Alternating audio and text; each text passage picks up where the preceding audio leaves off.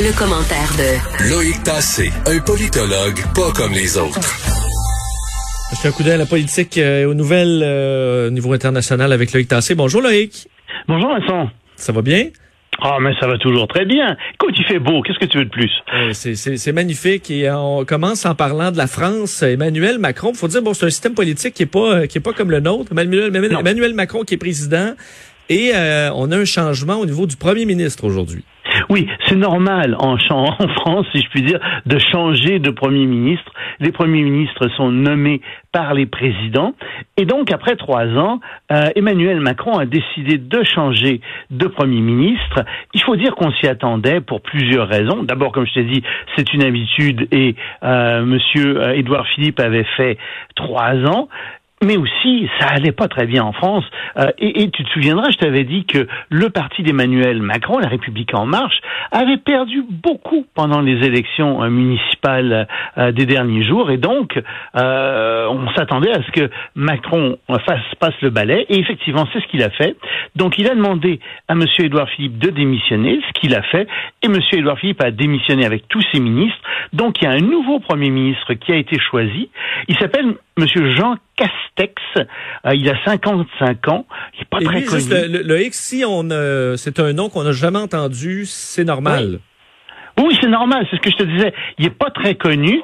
C'est un gars qui est euh, le maire d'une toute petite ville euh, dans le sud des Pyrénées. Euh, il a euh, il- a 55 ans. Euh, la ville, c'est Prades, c'est la, ville, une, ville de 600, euh, de, de, de 6000 habitants en- environ. C'est donc tout petit. C'est un gars donc, comme je te disais, qui est pas très connu, qui est spécialiste du droit public. Et euh, il a fait ses premières armes euh, comme délégué ministériel au, au sport, etc. Euh, il, a beaucoup euh, travaillé, entre autres, euh, dans le domaine euh, du, du, du déconfinement hein, en France. Et ce qu'on apprécie beaucoup chez lui, euh, c'est qu'il y a un esprit de dialogue, un esprit de rassemblement, un esprit d'équipe. Et donc ça, ça pourrait beaucoup aider, tu vois, euh, le, le, le, le- président français à lancer une nouvelle politique. Et ça- Oui. euh, le- Emmanuel Macron, euh, de- de- depuis qu'il est président, euh, ça a été quand même difficile du, du début à la fin. Là. Oui, oui, euh, et c'est ce que j'allais dire. Effectivement, euh, il y a eu une réforme avec l'aide de, de l'assurance chômage qui est très mal passée. Les gens ne l'aiment pas. Euh, les gilets jaunes, ben, ils sont encore là. Ça fait très mal aussi à Macron. Et puis, euh, il y a toute la crise euh, du Covid-19 euh, qui fait très mal aussi à la France comme partout ailleurs. Ce qui fait que, en fait, quand on fait des sondages en France, on s'aperçoit que les trois quarts des Français veulent du changement. Ils demandent des changements. Ils aiment bien, remarque, le Premier ministre, euh, l'ancien Premier ministre Édouard Philippe, qui a 59% d'appui dans les votes. Et c'est un peu ça aussi le problème de Macron, c'est que son Premier ministre est beaucoup plus populaire que lui. Alors comme Macron s'apprête à retourner en élection dans deux ans, ben, tu sais, euh, il n'était pas trop mécontent de renvoyer euh, Monsieur euh, Édouard Philippe en lui disant merci beaucoup pour votre bon travail. Maintenant, on va prendre quelqu'un d'autre. Et comme par hasard, quelqu'un d'autre qui est inconnu et qui lui fera pas d'ombre euh, lors des prochaines élections. Alors, les, les, les- les priorités euh, de, de- de Macron sont, sont des priorités au niveau social, de la santé, au niveau aussi des personnes âgées. Et puis, euh, il, a aussi, euh, il s'est mis comme priorité la jeunesse. Il veut aider la jeunesse. On ne sait pas très bien ce qu'il va faire. On sait qu'en santé, il veut faire des investissements massifs. On sait aussi qu'il veut euh, donner davantage d'emplois aux jeunes. Mais donc, on va voir comment ce, nouveau Premier ministre va arriver à livrer la marchandise. En 2018, euh, Loïc, un des dossiers qui a été les plus euh, couverts, dont on a plus parlé, étant le- le- le- l'assassinat du de l'éditorialiste, journaliste Jamal Khashoggi. Et là, s'amorce en, euh, à Istanbul un, euh, un procès. Est-ce qu'on peut parler d'un ben, procès qui, qui, qui est important ou euh, c'est Oui. une illusion euh, de semblant de justice là-bas? Ben, le procès vise 20 personnes. Euh, il vise 20 personnes, euh, mais qui seront pas là, qui seront pas présentes. 20 saoudiens, dont euh, le vice-président euh, du renseignement euh, en, en, Arabie saoudite, et puis le conseiller aux, aux, relations aux médias à la cour en Arabie saoudite, qui sont des gens très très importants, mais qui ont démissionné de l'entourage de, de, de l'entourage donc du prince Salman, qui est celui qui aurait commandité l'assassinat de Khashoggi. Et on s'en souviendra très très rapidement pour les gens qui, qui, qui ont peut-être une mauvaise mémoire là-dessus. Euh, Khashoggi, donc, comme tu disais, c'est ce journaliste très connu, qui est entré dans le consulat euh, turc, euh, pardon, le consulat en Turquie, donc euh, d'Arabie Saoudite à Istanbul, et euh, il n'en est jamais ressorti parce que il y avait des hommes de main on pense bien donc du prince Salman qui l'attendait, euh, qui l'ont torturé, et il y avait euh, sa montre, semble-t-il, transmettait à ce moment-là ce qui se passait. Il s'est fait mettre un sac sur la tête, il s'est fait étouffer, il s'est fait probablement découper en petits morceaux, et fort possiblement dissoudre ensuite. Son, corps a été dissous et peut-être bien jeté dans le puits euh, du. on n'a jamais retrouvé de traces de son corps. On n'a jamais retrouvé le, corps. Euh, comme je te dis, il, aurait probablement été jeté dans le puits euh, de la résidence du consul euh, d'Arabie Saoudite. Mais on ne peut pas euh, perquisitionner ça parce que c'est un territoire qui est un territoire d'Arabie saoudite. Donc, le procès s'ouvre euh, et c'est un procès qui va faire beaucoup de bruit. Je pense qu'il y a des informations nouvelles qui vont sortir là-dessus euh, et on va essayer donc de faire condamner ces gens. Je te signale qu'il y a quand même des gens qui ont été condamnés en Arabie Saoudite. Il y a cinq personnes qui ont été condamnées à mort et, et trois personnes qui ont été condamnées à la prison, mais le procès est secret, donc on ne sait pas exactement qui est derrière tout ça. Mais la vraie question, c'est pourquoi est-ce que la Turquie tient ce procès? Et la raison pour laquelle elle fait ça, c'est pour discréditer euh, le régime euh, en Arabie saoudite. Euh, d'une part, l'Arabie saoudite est un pays rival de la Turquie dans la région, et donc l'Arabie saoudite et la Turquie sont en lutte d'influence dans cette région, donc tout ce qui peut discréditer l'Arabie saoudite est bon pour la Turquie. Et d'autre part, en Turquie, on en parlait hier avec Sainte-Sophie, il y a des islamistes qui sont en place. le président Erdogan est un islamiste très proche des frères musulmans.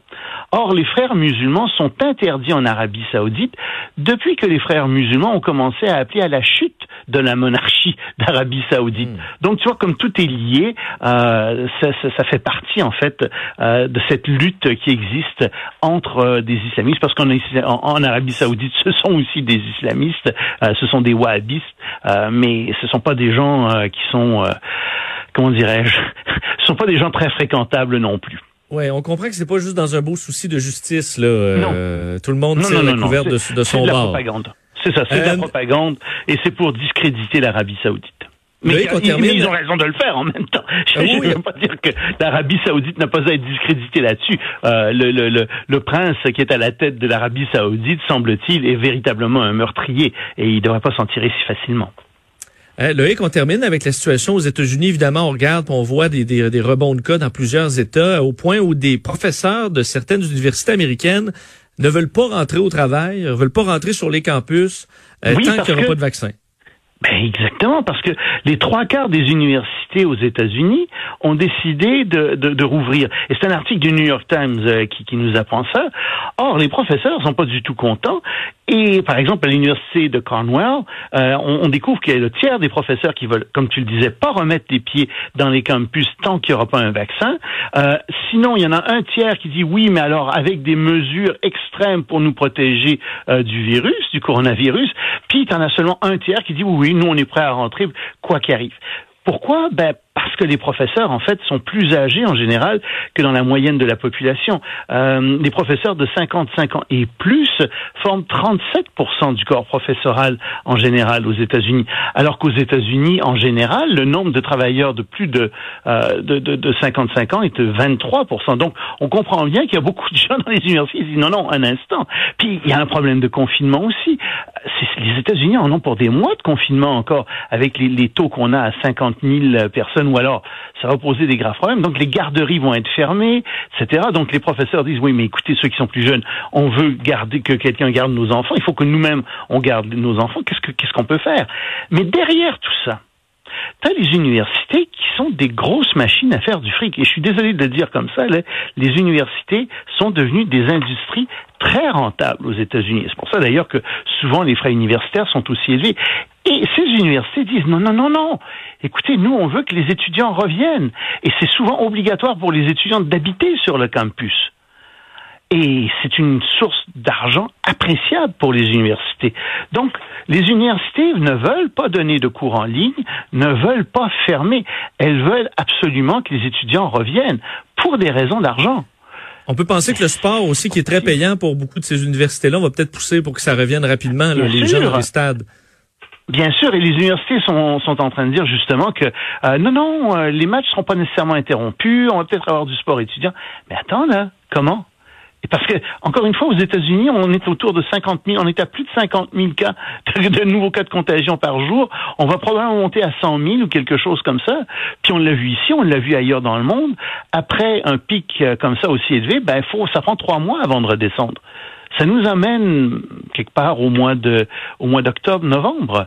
Donc on voit pas vraiment comment les universités vont pouvoir réellement réouvrir, ou alors ben, on va accepter de la mortalité élevée parmi le corps professoral, parmi les employés et aussi parmi les étudiants. Donc tu vois le dilemme euh, où on où on est euh, aux États-Unis là-dessus. Et les universités sont juste un endroit parmi d'autres, une activité économique parmi d'autres, euh, qui souffre énormément de la COVID-19, puis ils sont au début là. Tout ça pourquoi?